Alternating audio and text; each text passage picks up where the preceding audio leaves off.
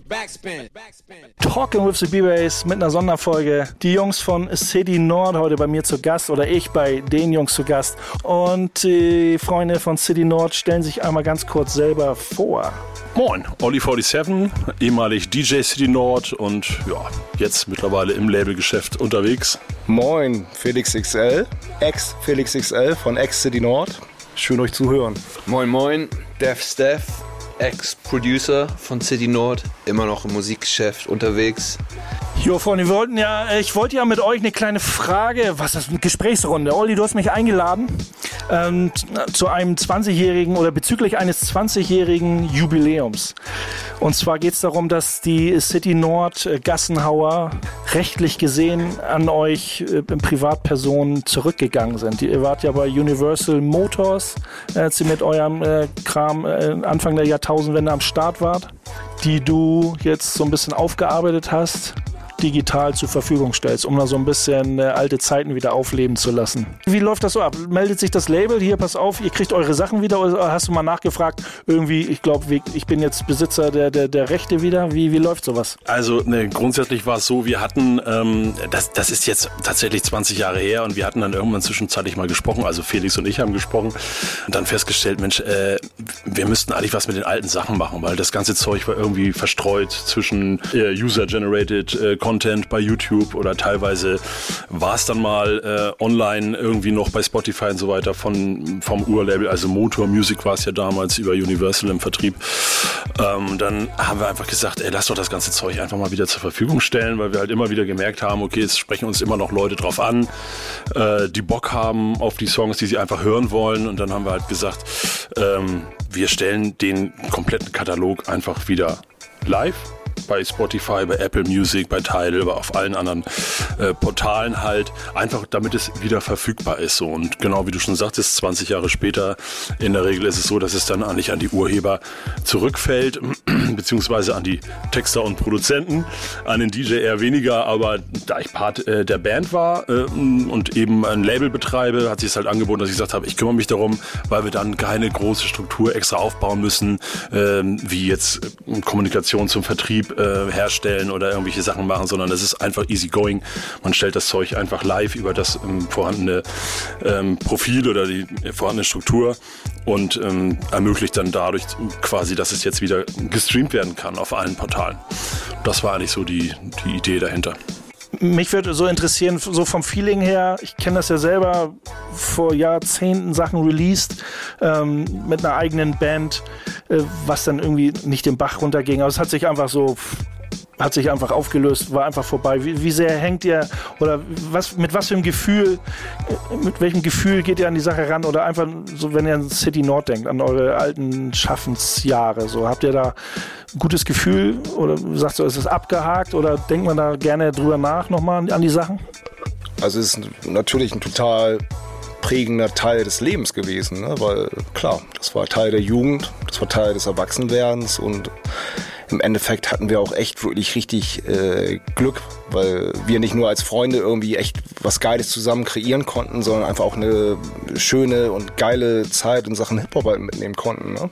Das heißt, wir haben noch diesen ganzen Jam-Kosmos halt kennenlernen können. Wir konnten auf jeden Fall äh, auch mit unserem Deal oder dem Plattendeal, wie wir ihn hatten, halt uns wirklich kreativ auch austoben, haben da halt wenig Kompromisse äh, zugelassen und eigentlich das gemacht, was wir wirklich machen wollten. Dementsprechend ist da eine ganz große Dankbarkeit und Zufriedenheit halt auch äh, bei mir persönlich jetzt entstanden und äh, da geht es gar nicht um Gedanken, was wäre, wenn, hätten wir da noch was gemacht, hätten wir das verändert, hätten wir noch eine Platte gemacht, hätten wir irgendwas anders machen können, um noch erfolgreicher oder überhaupt äh, richtig erfolgreich zu sein. Nö, wir haben eine Chance bekommen, dass wir einfach ein Release starten durften, offiziell, bei einem großen Label und haben das dann irgendwie sehr bewusst und so wie wir es wollten durchgezogen. Da ist eine große Zufriedenheit durch entstanden. Mich hat es in der Tat auch weiter begleitet, insofern, dass ich ähm, diese Hip-Hop-Zeit und diese prägende, dieses prägende erste große Release aus anderen Blickwinkeln im Leben wiedersehen konnte. Ich bin dann nach England gezogen, habe Hip-Hop generell aus dem Blickwinkel empfunden und mittlerweile ja auch in New York und sehe, dass irgendwie schon eigentlich jetzt gerade fand das, ich, ich habe vor zwei Tagen erst den Anruf bekommen, so als ich hier gelandet bin, äh, hast du Bock auf ein City Nord Interview. Und ich fand das eigentlich sehr cool, weil, ähm, weil ich an die Zeit zurückzudenken, ich finde es fast jetzt irgendwie ähm, noch, noch interessanter als, als Musiker oder so zu sehen, wie hat man vor 20 Jahren getickt. Und ich hatte das schon so ein bisschen auch ad acta gelegt. Also für mich war es so, es war eine Zeit, die war cool, aber es ging danach halt auch viel weiter und so. Und ich hatte das nicht mehr so als, als super prägende Zeit im, im Hinterkopf. Aber wenn ich jetzt zurückdenke, ich habe auch, muss sagen, mit Felix immer viel zu tun gehabt noch. Aber Olli habe ich, glaube ich, jetzt seit 20 Jahren nicht mehr gesehen. Und es kommt so ein bisschen so die, so eine kleine ähm, Romantik dabei hoch, irgendwie so über, über, diese Zeit und über wie man halt diese Musik betrieben hat und was man da eigentlich auch irgendwie, irgendwie kreiert hat. Ne? Also ich finde es auf jeden Fall in der Hinsicht sehr interessant. Ja, also bei mir war es ähm, so, dass ich, also ich bin da eigentlich durch alle möglichen Zeiten gegangen und auch durch verschiedene äh, Gefühlslagen eigentlich so, äh, kann ich sagen. Also von anfänglich war es vielleicht schon so ein bisschen auch eine Last, die man dann wegge, weggedrängt hat ein Stück weit oder irgendwie eine, eine Zeit, die man abschließen wollte, definitiv auch. Und äh, das Witzige war, als ich jetzt das ganze Zeug wieder angelegt habe und mich intensiv mit dem Thema wieder beschäftigt habe, auch dadurch, alte Fotos rausgekramt für ein Spotify-Profil und so weiter, da ähm, wenn man da so ein bisschen eintaucht in diese alte Zeit, dann, ähm, dann kommen da schon sehr, sehr viele Erinnerungen zurück. So auch schöne Erinnerungen auf jeden Fall definitiv einer Zeit, die man auf jeden Fall nicht missen möchte und die man, wo man letztlich auch froh ist, dass man sie äh, miterleben durfte, dass man sie mit, mit, miterlebt hat einfach. Ne? schon auch ein emotionales Ding, definitiv. Das finde ich ja immer persönlich spannend, wenn man es wiederholt. Sagt man nicht so, was war das für eine Scheiße, sondern, ey, es war dope. Es war eine, es war eine coole Zeit. So.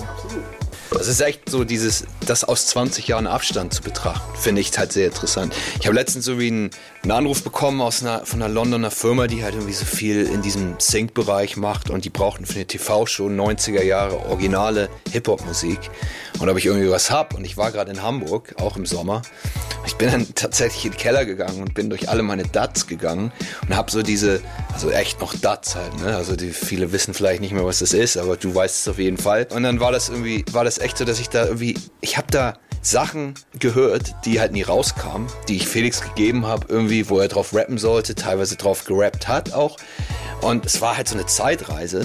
Es, es war einfach richtig derbe geil, das zu sehen aus 20 Jahren ähm, Distanz, wie man dazu steht. Und ich habe dann ein paar Sachen rausgepickt und die Leuten geschickt und die meinten also, wow, es ist ja voll, voll original, es klingt original wie aus den 90ern. Es ist original aus den 90ern halt so, ne?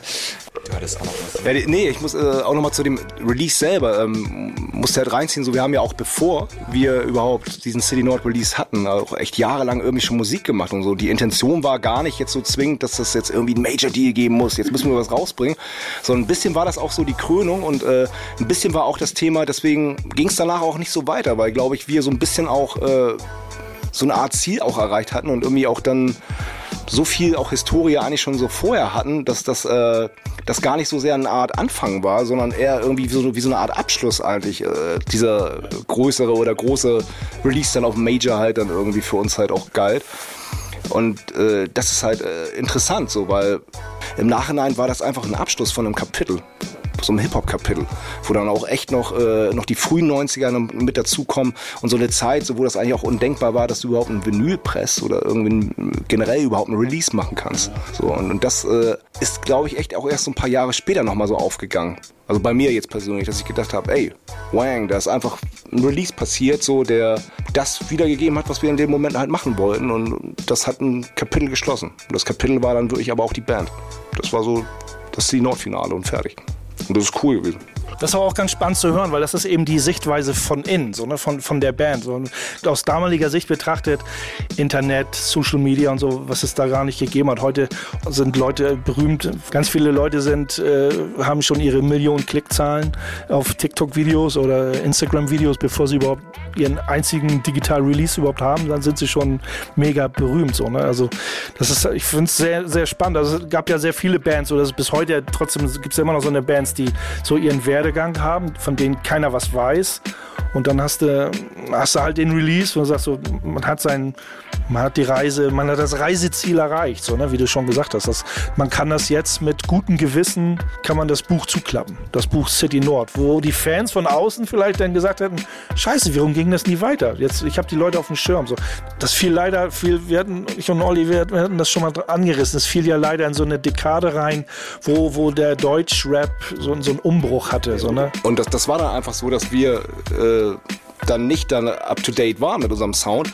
Aber wir natürlich auch nach wie vor immer real sind und real waren. Und äh, ich werde mich nicht drehen und dann auf einmal versuchen, Gangster-Rapper oder irgendwas zu werden. Bin ich nicht, war ich nie und äh, werde ich auch nie sein. Und äh, dementsprechend war dann halt der Platz da für andere Leute, die extrem geilen Kram gemacht haben und auch extrem erfolgreich zurecht damit geworden sind. Und das ist cool. Aber für uns war das Kapitel dann beendet. Und wir fielen auch ein bisschen in so eine Zeit rein, das, das weiß ich halt noch, so dass wir dann in so Magazinen wie, wie Juice oder auch Backspin dann auch wirklich äh, immer so in so einem Kontext genannt wurden, wie ja, eigentlich ist Deutschrap irgendwie tot, aber jetzt kommt noch mal so ein Release von, von den Jungen hier aus äh, Hamburg. Und das ist so, ja, so, so ein bisschen ist das so, äh, so auch tot geschrieben worden oder äh, vielleicht war es auch so ein bisschen so, dass da halt keine Innovation kam oder dass halt so ein bisschen was gefehlt hat, bis dann neuer Sound aus Berlin und Co. halt kam. Ja, also da wollten wir uns natürlich auch nicht anbieten und sagen, so jetzt versuchen wir halt irgendwie einen Sound zu machen, der jetzt auf einmal dann äh, ja, Gangster-Rap oder irgendwas ist. So, ne? Das hätte nicht zu uns gepasst und das sind wir nicht.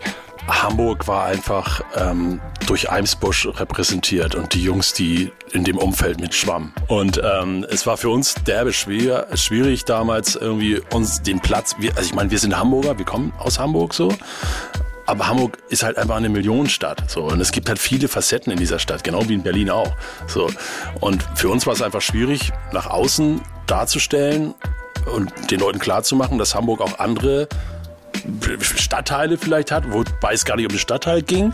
So, aber Hamburg ist groß und es gibt halt viele Bands, in einer Stadt wie Hamburg. Und ähm, für uns war es einfach schwierig, da ähm, unseren Platz zu finden, irgendwie nach draußen, glaube ich. Und dass das so, äh, so äh, sag ich mal, so sich dann auch das entsprechende Gehör findet irgendwie gegenüber dieser Überpräsenz der Heimsbusch-Leute. So, alles cool mit denen, sowas, aber es war halt trotzdem für uns, glaube ich, einfach schwierig, sich da irgendwie nach außen zu positionieren. Und dann kam halt Berlin, dann kam Agro Berlin, kurz danach, eigentlich während wir unser Album raus hatten, das Album, wie Feli schon sagte, war der Schlusspunkt eigentlich oder der, das, das Finale unserer vorherigen super langen Zeit. Ich meine, wir haben, wir waren in der ersten Backspin damals drin, die allererste Backspin-Ausgabe. Da sind unsere Bilder, sind unsere Gesichter drin. Mit, damals hieß es mir noch 0815. Steffen war jetzt nicht dabei, aber das war ja schon der Vorreiter sozusagen von City Nord. Und seit der Zeit machen Felix und ich Mucke und seitdem gibt es das ganze Thema schon. Und das Album kam dann fast zehn Jahre später, 2002. Das sind acht Jahre genau genommen. Da hat sich halt viel gewandelt in dieser Zeit irgendwie einfach. Ich finde auch schon, dass wir immer eine recht künstlerischen, äh, künstlerische Herangehensweise an die Sache hatten. Felix war damals schon sehr, fast ein bisschen stur, dass er genau das machen wollte, wie er es so gemacht hat. Ich war fast eher noch ein bisschen so, sage auch guck, du musst dich auch ein bisschen vielleicht irgendwie umgucken irgendwie und, und was so geht, bist nur mit der Produzent, aber es war jetzt auch nicht so schlimm, dass ich ihm irgendwie gesagt habe, was er machen soll oder so, gar nicht. Aber ich habe, es war halt eine sehr künstlerische Herangehensweise und für mich war es auch so, Hip-Hop hat mich schon ganz schön geprägt. Also natürlich auch, dass man in dieser Umgebung die ganze Zeit war und so, aber auch das Musikproduzieren hat mich schon ganz schön geprägt. Aber es war für mich auch irgendwie ein Kapitel von, danach kam Funk, Soul Composing. Es, kam, es, es war ein, ein Teil von dem musikalischen. Und das habe ich auch immer so gesehen, dass Hip-Hop nicht das Ende der Welt ist. Nicht musikalisch. Es ist zwar eine coole Kultur, der ich immer verbunden sein werde, und das hatte ich bei Felix später dann auch ganz stark das Gefühl. Felix hatte auch immer sehr was po poetische Ansprüche und hat das so ein bisschen als Dichter gesehen, was ich nicht unbedingt von allen Rappern sagen kann, ohne jetzt jemanden zu dissen. Aber ich habe einfach die Leute nicht so reden hören. Die haben nicht unbedingt sich als Dichter gesehen, sondern die haben sich eher als, als Rapper gesehen und die, die, die haben die so einen Zeitgeist widerspiegeln. Und da war Felix schon immer ein bisschen anders. Und deswegen ist es vielleicht auch so ein Album, was so einen eigenen Sound hat, was irgendwie cool ist und auch gut gemacht ist. Also das war immer das Feedback, ich sage das jetzt nicht von uns selber, aber es ist auf jeden Fall gut gemacht. Aber es fiel auch so ein bisschen auf, auf, auf taube Ohren, weiß nicht, ob man es auf Deutsch sagt, aber so, es, war, wurde, es hat nicht so richtig Gehör gefunden weil es eigentlich ein bisschen zu eigen war. Wir haben so ein bisschen einfach zu sehr unser Ding gemacht. Man macht generell die Musik für sich selber, für den, für, für den, für den Typen da im Spiegel jeden Morgen. Ich meine, aus dieser künstlerischen Perspektive, so sehe ich das zumindest. Wo du, du sagtest gerade, Steffen, dass man so entweder so ein bisschen aus Produzentensicht oder aus Dienst, Dienstleistersicht für den Musikmarkt oder aus künstlerischer Sicht sehr verbohrt wäre vielleicht das falsche Wort, aber es geht so, ich habe meinen Stil, den ziehe ich durch, ob das nun zehn Leute erreicht oder 10.000 Leute erreicht. Ich möchte, dass man mich, mich in der Musik wieder wiedererkennt und nicht und nicht den, nicht den Zeitgeist wiedererkennt. Das ist ja auch wichtig. Und da kann man dann schnell über, über den Stein stolpern und sagt, so sind wir einfach zu früh oder zu spät. So. Und du sagst, so, hm, wann, wann wäre sowas erfolgreich gewesen? Aber auch jetzt, jetzt in den heutigen Zeitgeist, wenn man so ein bisschen in diesen, in diesen modernen angesagten Underground geht, und, und wenn ich so ein paar Sachen gehört habe, was sagst so, die sind sehr, ähm, ich nenne es jetzt für mich selber so ein bisschen dieses, dieser Rap-Avantgarde, äh, der da stattfindet. Und ich glaube, da kann man, äh, hätte man City Nord so die Sachen auch ganz gut drin äh, verpacken, so verpacken können. Ich meine, da kommt auch wieder so, als ich dann so dieses internationale Musikgeschäft kennengelernt habe, was ja eigentlich mit dem das deutsche Musikgeschäft ist, so ein bisschen wie das deutsche Filmgeschäft. Du arbeitest entweder im deutschen, deutschsprachigen Musikgeschäft oder im internationalen. Und im internationalen spielt Deutschland eine kleine Rolle. Und, aber als ich so, so Labels wie Stones Throw oder so, die halt auch wahrscheinlich sogar nach uns gegründet wurden und die wirklich diesen Underground-Scheiß richtig gefeiert haben und riesengroß gemacht haben, ne? hätten wir uns auf diesem Markt bewegt, vielleicht wären wir im englischsprachigen Raum gewesen. Ähm, ich meine, guck dir Dilated Peoples an oder so, ne? also irgendwie so, so, so Turntablism. Das waren Olli und Felix besonders, waren ja eigentlich so, so Ur-Hip-Hopper. Die haben ja so das Hip-Hop-Ding so richtig mit den vier Elementen und diese Diskussion, die wir auf den Tours immer hatten, irgendwie wie Hip-Hop, irgendwie die Hip-Hop-Bibel immer durchgegangen. Irgendwie. Die haben das ja noch so von dieser Schule irgendwie miterlebt. Und ich war halt so ein musikalischer, da wäre vielleicht schon irgendwie auch irgendwie ähm, ein Platz für uns gewesen, was, was, was dann auch irgendwie hätte leben können. In dem deutschen Markt ging es für mich immer schnell, finde ich so, entweder du bist am du hast da irgendwie deinen Platz oder es macht irgendwie keinen Sinn. Aber irgendwann kommt ja auch der Punkt, wo ein Label sagt so, jetzt müssen wir mal gucken, was wir nochmal zeitgeistiger machen oder ne, wollen wir mit einer Sängerin arbeiten oder müssen die Harmonien ein bisschen anders gestimmt sein. Aber man, man wird, man kommt meistens, meistens kommt man halt in diesen, in diese Konfliktzone hinein, wo man sagt, wie, wie weit, wie weit muss ich gehen? Äh, super interessanter Punkt, weil also ich erinnere auf jeden Fall diese, ich sag mal, eine Diskussion war es eigentlich nicht, aber wir, Steffen und ich hatten zum Beispiel ein Gespräch, bevor wir den, oder kurz, ich glaube sogar eher kurz nachdem wir den Deal Motor Universe unterschrieben hatten, wo auf jeden Fall klar war, ey, wir machen jetzt ein Album. Wir dürfen ein Album releasen, komplettes. Und wir haben uns, äh, irgendwo war das bei irgendjemandem im Garten, zu zweit mal an den Tisch gesetzt und gesagt, wie klingt dieses City Nord Album? Und was machen wir jetzt so? Also versuchen wir jetzt da irgendwie wirklich äh, aus so einem großen Major Deal irgendwas rauszuballern, wie von wegen, ey, jetzt haben wir da Hits drauf, jetzt wird das in einem Club hoch und runter gepumpt oder, oder machen wir den Release, den wir immer machen wollten scheiß drauf, irgendwie komplette Realness-Attitüde jetzt und wir machen einfach das, was wir machen wollen, so dass wir uns am Ende des Tages irgendwie im Spiegel angucken können oder uns in die Augen schauen und sagen, ja, haben wir jetzt gemacht.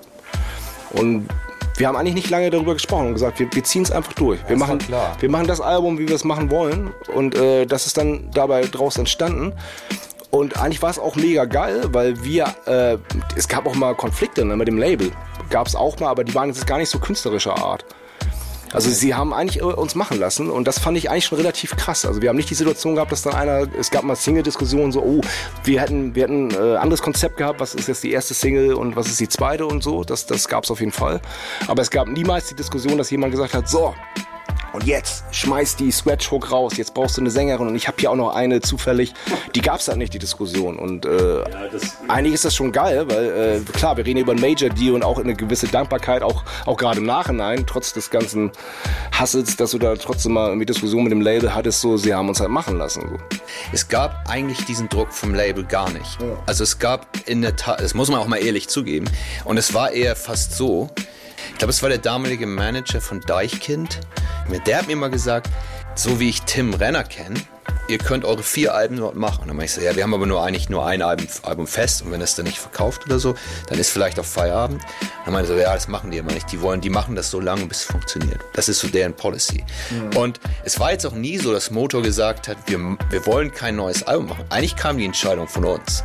Das Kapitel war eigentlich abgeschlossen, weil, weil wir auch so ein bisschen, weißt du, es war ja nicht nur so, dass es jetzt irgendwie super gelaufen oder einigermaßen cool gelaufen ist für uns und dann irgendwie die das Label irgendwie aber was anderes wollte und dann haben wir uns zerstritten. Wir hatten uns ja auch gar nicht zerstritten. Diese Gruppe, wie City Nord sie war, die eigentlich aus so einer Jugendgruppe zusammengewachsen ist, mhm. die war eigentlich in dem Punkt vorbei und man hätte eigentlich eine neue Band aufmachen müssen, um ein zweites Album zu machen. Und dann hätte man vielleicht in der Tat eine Band dazu nehmen müssen und das Ganze live-mäßig. Hätte Olli vielleicht, ich weiß noch, es gab solche, kann man jetzt ja auch nach 20 Jahren sagen, gab auch mal solche Gespräche, wo, Olli, wo Felix nicht mehr so zufrieden war. Und ich meinte aber, es gibt keine Band für mich, die City Nord heißt, wo Olli nicht dabei ist. Gibt's nicht. Und ich will jetzt damit hier nicht sagen, dass einer jemanden rausschmeißen wollte, aber es gab halt wie in jeder Band irgendwelche kleinen Reibereien. Und ich glaube, diese Dreier-Kombo, das ist wie so ein bisschen, weiß ich nicht, das ist wie so eine, wie eine Zeit, die halt noch recht jugendlich ist. Und aus der wächst man auch raus weil City Nord sich einfach auch in eine, eine, Richtung entwickelt hatte, die, die für mich auch komplett neu war, musikalisch auch. Ich meine, ich kam aus, einer, aus der Britcore-Zeit. Ich war, ich, mich hat man DJ Schleudertrauma genannt, weil ich einfach die schnellen Cuts drauf hatte. Ich war Britcore, ich war ein Hardcore-Scratcher. Mein Vorbild waren Leute wie DJ Style Wars oder, äh, ne, so, oder jetzt Hijack, irgendwie äh, DJs äh, Supreme und so weiter. Cuts waren zu dem Zeitpunkt derbe out. Auf einmal hat keiner mehr äh, gecuttete Hooklines gemacht, wo wir eigentlich mit angefangen haben. so. Ne? Und Zeiten ändern sich, Showtime, alle abgehen. so. Das war halt noch der Scheiß, den ich gefeiert habe. So. Durchdrehmucke, Abgeh-Hip-Hop, so mit Cut, äh, mit Scratch-Hook und so weiter. Um, auf einmal waren Rhodes drin, auf einmal war es ein organischer Sound, auf einmal war Poesie dabei. Ja, musste ich mich natürlich dann auch erstmal reinfinden. Also das war so ein bisschen meine Situation, wo ich mich dann natürlich auch, wie ist meine Situation in dieser Band überhaupt? So, was ist diese Band? So, das musste man sich dann halt fragen. Und den, an dem Punkt standen wir ein Stück weit so. Und um nochmal auf dieses Major-Thema kurz zu kommen, ähm, also für uns war, wir haben ja auch viele Gespräche mit Indie-Labels gehabt. Ne, ich erinnere mich an ein Gespräch mit Klaas von Hongkong Records damals, wo Doppelkopf war. Da war im Gespräch, gehen wir zu Hongkong Records. So, mit der war ein ernsthaftes Gespräch. Wir waren bei Eimsbusch und haben mit äh, Tim Dollmann damals äh, Tim Beam gesprochen, ob wir, ob wir bei Eimsbusch releasen sollten und so weiter. Man hat alles abgeklopft. Wir haben ganz viele Gespräche geführt, auch mit deutschen, anderen Major-Labels wie EMI, ganz lange gelabert. Mit äh, RCA hatten wir Sony, hatten wir ein Gespräch. Mhm dann kam Def Jam Germany kam dann auf einmal. Also es waren derbe viele Optionen so und man hat sich einfach den besten Deal letztendlich dann ausgehandelt und äh, den dann am Ende gemacht. So dem, der beste, der für die Band cool war, für alle von uns letztendlich. Äh, da muss man schon so ein bisschen offen und ehrlich sein. Was, was erwartet das Label? Was erwartet man als Künstler? Äh, wie kommt man zusammen? So, ne? Wenn man dann irgendwie bei, bei Motor Music landet oder dann über, man weiß, da geht es über Universal noch irgendwie im Vertrieb oder so und die einen freie Hand lassen. Im Nachhinein, wenn das irgendwie ein LNA sagt, hm, müssten aber doch mal gucken, ob die Sängerin da Platz findet, wäre was anderes. Aber ähm, ist es dann schon, äh, ist das dann schon eine, eine, eine, eine Bauchentscheidung oder eine, eine gesunde Entscheidung, wo man hingeht? Und wenn es ein großes Label ist, umso besser besser, dass es denn funktioniert. Absolut. Und, und ähm, ich glaube, diese Freiheit, die wir letztendlich dann auch musikalisch hatten bei Motor, hatten wir auch nur, weil Michael Krell damals ja schon die Beginner zum Beispiel gesigned hatte und es war schon ein Weg vorbereitet sozusagen. Also es gab schon eine Vorentwicklung, es gab schon eine andere Acts, die das schon vorher ähm, äh, die sozusagen die als Wegbereiter schon da waren und die Majors lernten dann auch oder die Leute, die da gearbeitet haben, auch gemerkt, okay, lasst den Leuten mehr Freiheit und dann kommt das Beste bei rum. Ja, absolut. Also zum Beispiel auch ein Name wie RAG, die auch bei Motor gesigned hatten. Das war für mich einfach auch so ein Indikator, dass ich gesagt habe, ey, feiere ich super ab. Und äh, ich gehe gern auch diesen Weg mit, weil ich einfach die Bestätigung habe, da ist ein Artist-Roster auch äh, von äh, deutschsprachigen Hip-Hop-Kollegen so, was, was einfach geil ist, so mit Beginner jetzt zum Beispiel oder mit, mit RAG.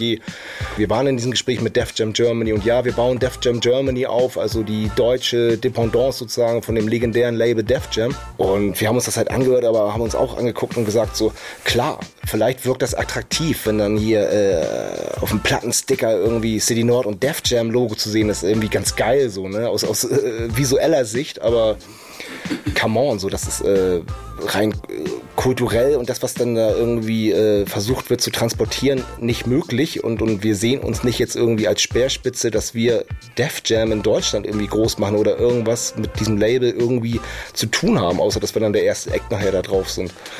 Nochmal, nochmal ein paar Gedankengänge zurückgehe, äh, wo Olli hat das so angerissen, wenn man, weiß, wo du sagtest, beim Nachtflugalbum oder so mit der Zeit, auch vom Produktionsstatus von, von, von so Sachen, da findet man sich vielleicht gar nicht mehr seine Rolle, nicht mehr so ganz in dem Thema.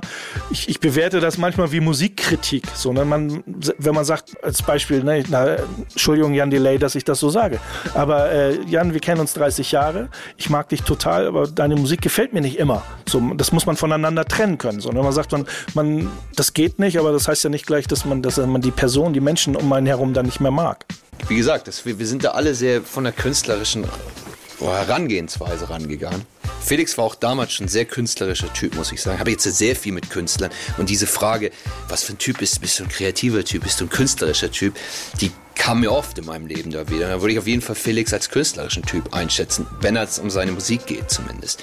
Und ich glaube, das ist ganz schwer. Ich sehe ganz wenig Leute, die eigentlich so in Teams lange Zeit zusammenarbeiten und von dieser Art Mensch sind. Weil wenn man ein künstlerischer Typ ist, dann geht der Weg so, ein, so einen künstlerischen Weg und automatisch gehen da Wege anders. Und der Olli hat es ja eben vorhin schon gesagt, er hat sich da selber nicht so wiedersehen können. Fand die Musik aber, glaube ich, gar nicht jetzt nicht, nicht cool oder so. Er fand die gut, aber es war nicht so, was er irgendwie so an der Forefront irgendwie repräsentieren wollte oder konnte oder hätte er sich auch ein bisschen. Ich glaube, wir kamen eigentlich an so ein organisches Ende.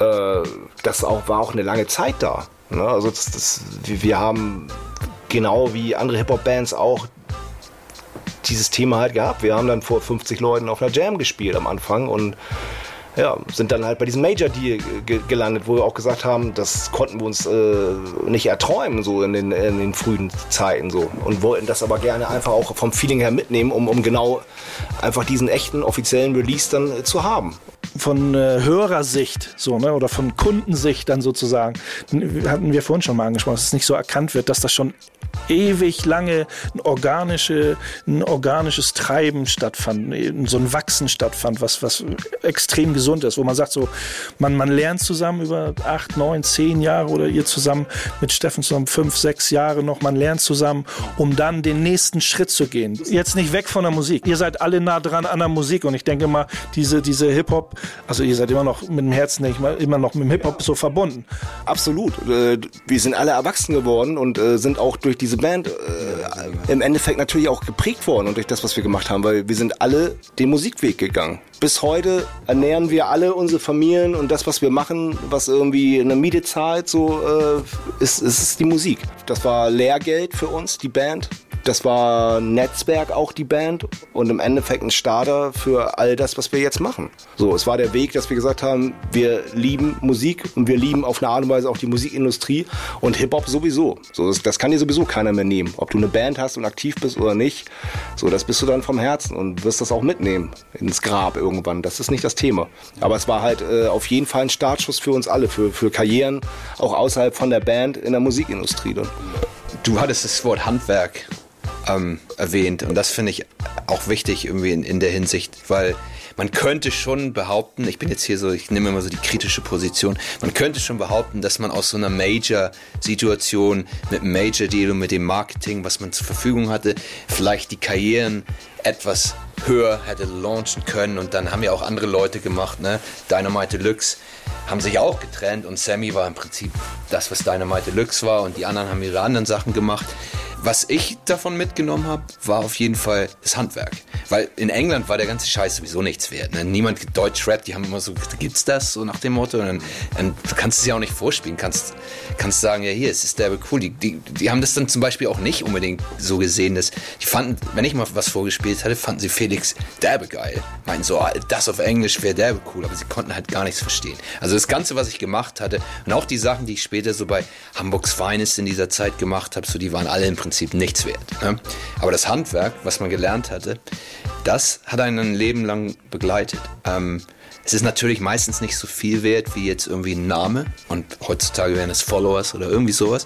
Aber es ist trotzdem auch immer wieder eine Basis, von der du schaffen kannst und mit der du was Neues kreieren kannst und mit der du wieder, auf die du wieder zurückgreifen kannst, die dich, die dich beeinflusst hat. Die, ich meine, das ist, finde ich, ähm, ich meine, du hast ja auch, wir haben alle, glaube ich, von dieser Zeit tierisch viel gelernt für unsere Zukunft. Und eine, wo die meisten Leute nach der Schule irgendwie ihre Berufe angefangen haben, haben wir irgendwie so eine komische ins Musikbusiness irgendwie, oder was heißt komisch, aber es ist halt nicht eine, nicht eine Standard irgendwie, Standardkarriere anfangen. Wir haben halt irgendwie in diesem Bereich gestartet und die meisten Leute, wenn du jetzt im Musikbusiness guckst oder wenn du dir die Werdeläufe anguckst, die sind oft, sehr oft so jetzt fängt es langsam an, dass die Leute auch, also gerade in England und Amerika, kommen sie dann oft von der Uni und haben irgendwie angefangen, sind so den normalen Weg gegangen. Aber damals sind es noch viele so Querstarter, die irgendwie mal anfangen mussten und irgendwie sich reinfinden mussten, dann irgendwo gelandet sind. Und ich meine, es hat auch so ein bisschen seinen Charme, diese, diesen Teil der Industrie noch kennenzulernen. Du hast ihn ja auch viel kennengelernt. Ne? Also es war halt noch eine andere Zeit. Und das Handwerk davon, das kann dir niemand wegnehmen. Ne? Wie viel es dann immer wert ist, ist ja beim Handwerk auch so. Ob man noch das spezielle Handwerk dann später braucht. Aber ich meine, ein guter Handwerker kann auch ein ne, bisschen umsatteln und weiß ich nicht. Ich fand das immer sehr, sehr hilfreich, muss ich sagen. Ich hatte mich mit Olli hier verabredet. Jetzt sitzen wir hier zu viert. Freundschaft. Ne, also das kann euch keiner, kann euch keiner nehmen. So, ne? Das ist auch eine wichtige Sache über die Jahre, die so zusammenwächst, äh, definiert sich nicht darin, wie oft man sich sieht oder hört. Ne? Also wenn man sich nach 20 Jahren sieht und das irgendwie so in, mit dem Fingerschnippen eine Chemie wieder sofort da, dann äh, so wie hier im Raum ich auch das Gefühl habe, dann ist alles cool. Und das ist, glaube ich, auch das Allerwichtigste vielleicht, was man aus, aus so einer Ära, die man so hatte, mit, mitnehmen konnte. So, ne? so, also keiner hatte an diese Major Deals, irgendwelche großen Touren, Platin, Gold oder was weiß ich was gedacht. Äh, darum ging es ja gar nicht so, sondern Olli, Steffen und ich, drei Leute, die irgendwie eine Passion haben und Bock da kreativ zu werden, sich irgendwie auszudrücken, auszutoben und äh, das war's. So, und man kann es jetzt auch 20 Jahre später sagen, so, äh, das Ziel war dann irgendwann eine geile Platte zu machen. Und ich, ich bin da auch ganz ehrlich, wenn dann äh, Motor Universal gesagt hat, du kriegst dafür gar nichts, darfst aber die Platte machen, ich hätte es trotzdem gemacht. Hm. So. Ja. Das ist nicht sehr geschäftsmännisch so. Und natürlich wäre es damals auch nicht so geäußert worden, aber ja, allein schon auch aus, dieser Belohnung, dass du sagst, so, ey, man kreiert was final jetzt zu Ende, so, was man so, was man so angefangen hat. Und äh, das war einfach die Intention. So, also es ist auf jeden Fall City Nord ist eine Geschichte auch von Freundschaft so und das wird es auch bleiben. Ja, ist auf jeden Fall eigentlich ganz witzig, weil ich mit Felix eigentlich die ganze Zeit im Kontakt war und auch, wie gesagt, über Kontinente. Und es ist jetzt nicht mit allen Leuten so. Es ist schon so einer, den ich immer, jedes Mal, wenn ich wieder hier bin, auch immer wieder treffe ähm, über die ganzen Jahre eigentlich relativ stetig auf jeden Fall. Olli habe ich ganz ehrlich gesagt seit 20 Jahren nicht gesehen ja, ungefähr. Das, sagen, das muss ich echt nochmal sagen. Aber es ist genau das, was du eben meintest. Er hat die, er hat die Tür aufgemacht und ich habe mich so ein bisschen gefühlt wie, es ist doch jetzt nicht dein Ernst. Irgendwie. irgendwie siehst du, also für mich noch ganz genauso aus. Der Style ist noch genau der gleiche. Und auch so die ganze Gestik und alles. Ich dachte so, jetzt gehen, jetzt gehen wir wieder auf Tour, irgendwie so mäßig. Und der Humor und so. Man hat ja auch immer, weißt du, in so einer Gruppe gibt es auch immer so eine Gruppendynamik. So, man related mit einer Person ein bisschen so, mit der anderen ein bisschen mehr so. Und das ist irgendwie so, oh sorry, das ist noch auf jeden Fall eigentlich im Prinzip stehen geblieben, habe ich so den Eindruck. Und ähm, ja, ich freue mich da eigentlich. Also ich denke mal, werde mit Olli jetzt auch hin und wieder mal wieder Kontakt auf. Das wird sich, glaube ich, nicht so.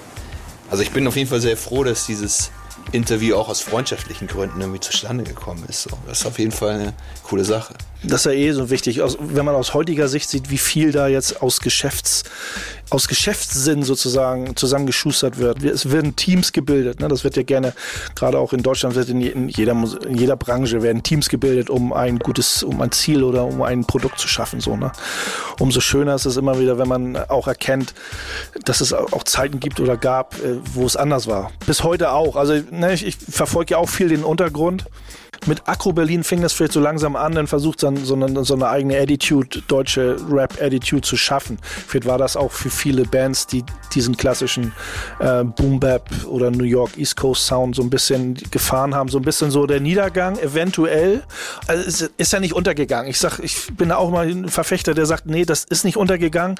Dieser Sound wurde nur verschoben. Also er existiert ja bis heute im, äh, im Underground, also weiterhin im Underground, ist er nie weg gewesen. Ist auf jeden Fall eine interessante äh, Betrachtungsweise, definitiv, weil wir waren auf jeden Fall von der Generation, die diesen amerikanischen Sound irgendwie, ich will jetzt nicht sagen vergöttert haben, aber wir haben schon, wir waren schon gepackt von dieser Hip-Hop, von diesem, von dieser Hip-Hop-Welle, vielleicht bei manchen Leuten eher Anfang 90, aber bei manchen Leuten eher Mitte 90.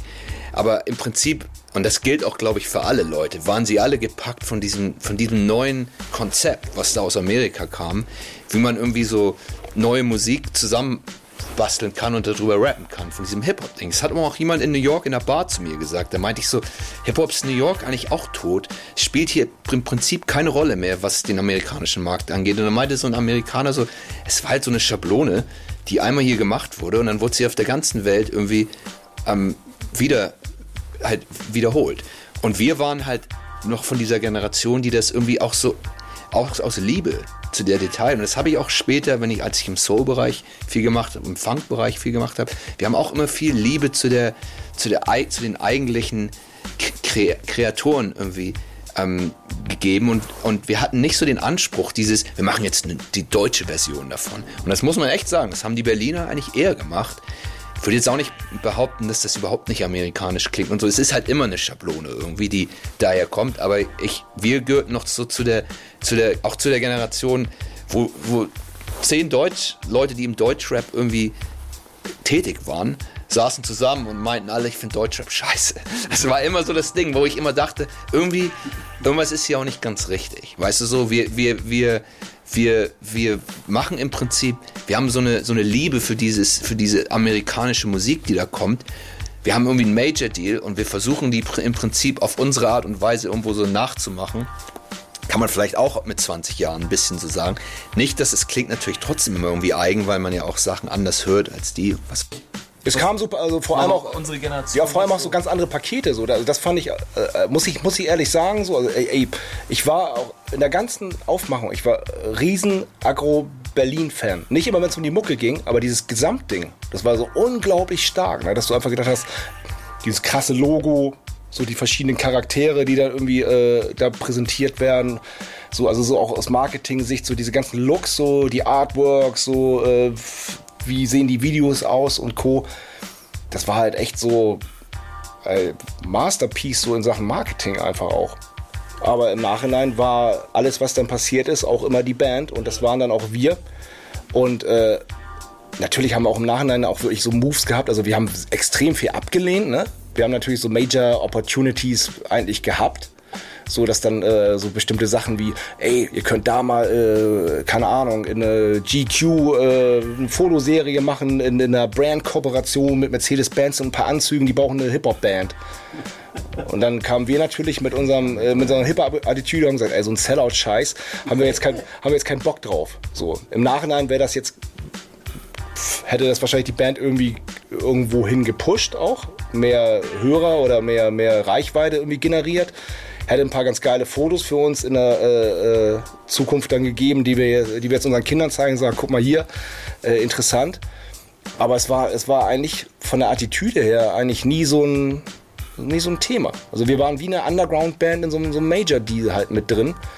Aber das Geile war, dass das Major irgendwie auch mitgespielt hat. Ja. So. Äh, letztlich, äh, vielleicht war es auch so, dass sich gar kein Management irgendwie der damaligen Zeit sich daran getraut hat an das Thema, weil wir einfach viel zu eigenständig waren oder viel zu sehr wussten, was wir eigentlich wollten.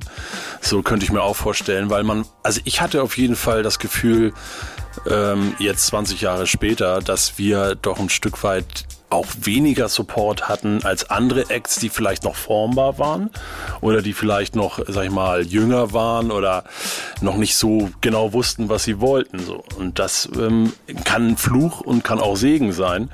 Äh, letztendlich ähm, haben wir kein Management gehabt. Wir hatten dadurch auch den Support der einschlägigen Hamburger Hip-Hop-Industrie nicht. Und den gab es ja. Es gab ja einen Klüngel zwischen Booking-Agentur, Management und den einschlägigen Labels, sei es Yo Mama, sei es Eimsbusch, sei es damals Wir kümmern uns Jan Mangels und so weiter, wo wir überall nicht dabei waren, was dazu führte, dass wir beim Flash Festival nicht spielen soll, durften. Fakt, so.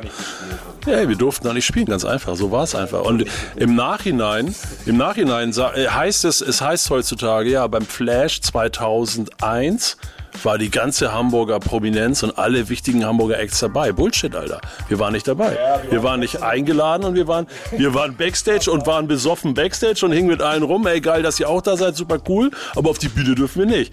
Weil wir in diesem Klüngel einfach nicht mitgespielt haben, weil wir nicht gemanagt wurden von den einstigen Leuten und weil wir einfach nicht mit am Start waren. So, Fakt. So, und das ist letztendlich vielleicht, also meiner Ansicht nach, 20 Jahre später, sage ich es ganz offen, war ein, ein, eine Hemmung oder ein Hemmnis, warum wir da diesen Step einfach nicht weitergegangen sind wahrscheinlich oder nicht weitergehen durften, weil die Industrie oder die Hip-Hop-Industrie uns damals da nicht reingelassen hat. Da waren wir vor verschlossenen Türen. Ja, auf jeden Fall. Und du hast es auch schon so ein bisschen, oder du hast es ziemlich klar erwähnt. Du hast gesagt, wir waren vielleicht nicht mehr so formbar, aber wir waren irgendwie, wir waren irgendwie, irgendwo waren wir sehr künstlerisch, aber irgendwo waren wir auch so ein bisschen geschäftsmännisch. Also Olli war schon ganz schön, hatte damals schon im Musikgeschäft gearbeitet. Also hatte, du hast ja deinen DJ-Pools und so gemacht. Du hast deswegen, du warst deswegen so, was das Live-Management angeht schon und was Booking angeht, alles so, hast du sehr viel auch selber gemacht. Ne? Felix war immer, und das hat sich auch in den, ich kenne Felix ja mittlerweile nach wie vor sehr gut. Felix war immer so ein bisschen so ein Visionär der wusste irgendwie, wo er eigentlich hin wollte mit der Sache und hat mir auch damals immer schon Sachen gesagt, die dann auch gestimmt haben irgendwo so. Also selbst wenn es darum ging, als als Coup Savage noch nicht so groß war und er sagt, glaub mir mal, der wird riesengroß. Solche Sachen war Felix immer so ein bisschen, kam nicht so wie der kleine Junge rüber, der Bock hat, mit dabei zu sein. Und ich war halt ein bisschen so der Typ, der alles im Studio und so drauf hat. Ich, ich bin auch nicht in die großen Studios gegangen, wo alle hingegangen sind, um da aufzunehmen. Und da kann man doch mal so, na, das machen wir alles selber. Wir waren irgendwie so ein bisschen autonom in der Hinsicht. Ne? Wir waren echt so, also und dadurch dann halt auch ein bisschen isoliert. Dann aber mit Major Deal aber wir haben halt nicht irgendwie, wir haben halt in diesem Geklügel nie mitgespielt. Es war ja auch eine bewusste Entscheidung. Ne? Also zum Beispiel, ich hatte nie das Gefühl, irgendwie isoliert zu sein, weil eigentlich so die Hip-Hop-Szene selber da waren wir ja ein Teil einfach davon und es war ja nicht so, dass, dass du da irgendwo jetzt nicht stattgefunden hast, sondern, also ich hatte, das ist wirklich jetzt irgendwie auch ein persönliches Feeling, hatte nie das Gefühl, dann irgendwie isoliert zu sein, sondern wir haben einfach irgendwie, wir haben so unseren Weg irgendwie auch gemacht und das, das war's dann und, und, und äh Ich meine, du hast dann selber, und wir haben dich natürlich auch ein bisschen in den Arsch getreten für diese Mixery oder Deluxe war das, glaube ich, Battle-Geschichte und sowas. Da hast du ja auch bist ja ziemlich weit gekommen. Das, das Ding hast du ja auch gemacht zum Beispiel. Da warst du dann ja am Start. Das haben wir uns selber genommen. Haben wir gesagt, ey, da machst du mit.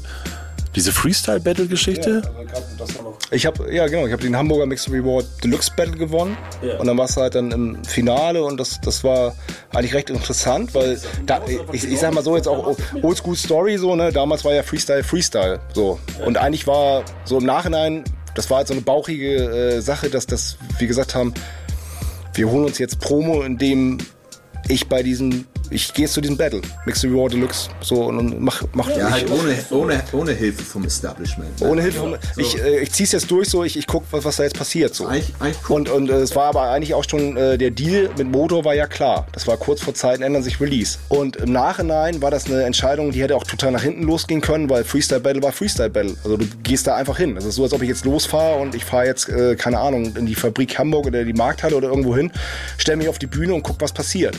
Wenn ich Pech habe, habe ich einen ganz schlechten Tag, kack mega krass ab, kurz vor dem Release und alle sagen, das ist der Horst, der da irgendwie auf dem Battle so äh, merkwürdig performt hat oder ganz miesen Scheiß da erzählt hat. Und das haben wir dann einfach gemacht so. Und, und äh, im, im Nachhinein fand ich das dann irgendwie natürlich wertvoll, und, und äh, aber auch irgendwie real, weil da haben wir dann auch ein bisschen drauf geschissen. So. Ich glaube, jeder Mensch hätte gesagt, mach das mal nicht. Aber egal. Hip-Hop-Attitüde einfach gesagt, so, ey, ich, ich mache da jetzt auch eine Ansage, dass wir dann auch irgendwie äh, Poesie hin oder her einfach als, äh, dass ich jetzt als MC einfach sage, okay, ich battle mich jetzt und ich will jetzt mal zeigen, was ich kann. Ich weiß es nicht mehr genau, aber vielleicht war es so ein bisschen, dass wir auch so ein bisschen das Gefühl hatten, dass wir irgendwie jetzt ja mal ein Major Deal und damals war es ja noch so, oh Major Deal, oh Kacke, äh, die Jungs sind irgendwie uncool jetzt und Sellout und sowas und dass man sich deswegen noch extra nochmal beweisen wollte auch, dass man gesagt hat, okay, ey, wir, hä, wir können auch die Freestyle Stage stehen und du gehst mit ins Finale oder was da war, irgendwie sowas. Was, worauf das anknüpft, ist, dass Olli hat ja so ein bisschen gesagt, waren nicht so in diesem Hip-Hop-Establishment auf der Business-Seite. Du hast es eben eher so auf der, in der Szene und so mhm. gesagt. In dem, in, dem, in dem, in dem Business-Bereich waren wir so ein bisschen so, ja, wir sind, die sind direkt zum Motor gegangen, nicht über uns. Wir managen die nicht. Wir haben mit denen nichts zu tun. Es war gar nicht so gegen uns, aber es war so, wir haben auch nichts für die. Die sind doch jetzt bei Major. Können auch, können auch sehen. Ja, wenig Support in der Hinsicht. Und dann ist, ist natürlich eine geile Ansage von Felix zu gehen. Ich gehe jetzt einfach in, in Battle, was auf dem TV übertragen ja. wird und, und gewinne das, weil es ist in der Tat ein Risiko. Du bist dann ja der gesignte MC. Heißt, du musst, ne, du bist halt theoretisch, wenn du da nicht gewinnst, dann, dann warum sind die dann nicht gesigned, ne, so mäßig. Und Felix hat es dann halt zumindest in Hamburg gewonnen und dann, naja, das Battle war zum Schluss irgendwie auch mehr oder weniger so ein Unentschieden. In Köln beim Finale, da gab es dann halt ein Stechen und das war dann auch wieder irgendwie Putt. Also da ging es dann irgendwie nicht weiter und dann haben wir einfach auf dumm Ching Chang Chong gemacht, wer, jetzt, wer weiterkommt und habe ich halt nicht gewonnen. Aber das war in dem Moment auch irgendwie cool, weil das war ja. Freestyle ist dann auch, das ist halt eine Sache, die, die kommt von innen. Ich meine, ich habe viel, ich habe selber nicht gerappt so in der Hinsicht oder nie im Cypher Also äh, Da musst du schon Arsch und Eier in der Hose haben. Warum die ganze Story ja wir gesprochen haben, weil man den Support nicht hatte in Hamburg. Wir sind ganz zu Anfang ja auch schon mal angesprochen.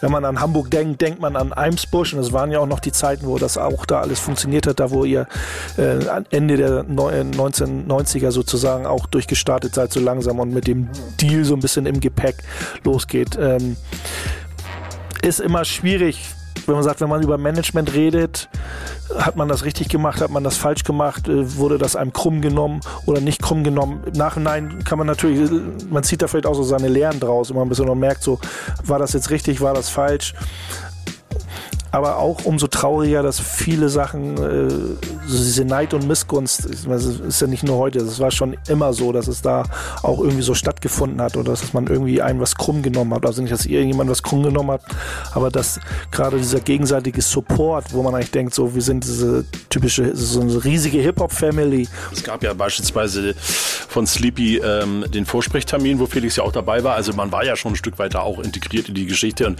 das war ja schon so nicht jetzt alles, die, die, die da hinten, die kennen wir nicht. So war es jetzt auch nicht so.